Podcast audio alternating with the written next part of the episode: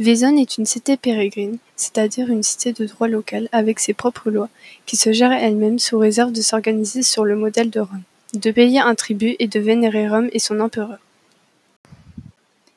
Au début, les citoyens de ces cités n'avaient pas accès à la citoyenneté romaine.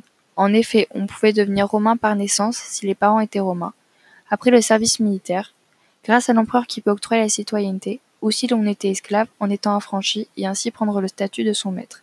C'était plus facile à Rome qu'à Vézone.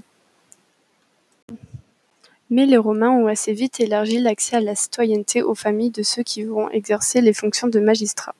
Pour le devenir, il faut être élu par les citoyens de la cité, mais pour cela, il faut être bien vu, devenir populaire. Ce sont les riches habitants de la cité qui construisent des infrastructures comme des amphithéâtres, des thermes, pour se faire aimer des citoyens et ainsi se faire élire comme magistrats. L'accès à la magistrature romaine permet donc d'être citoyen romain.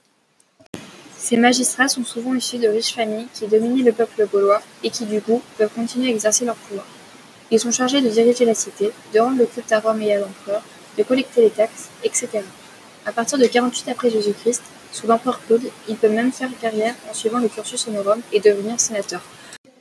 En adoptant la langue, les coutumes, le mode de vie romain, ces élites gauloises deviennent des exemples pour leur peuple. La romanisation est enclenchée. En 212, l'empereur Caracalla, 211-217, octroie la citoyenneté à tous les hommes libres de l'Empire romain. Les pétrochores sont devenus des Romains.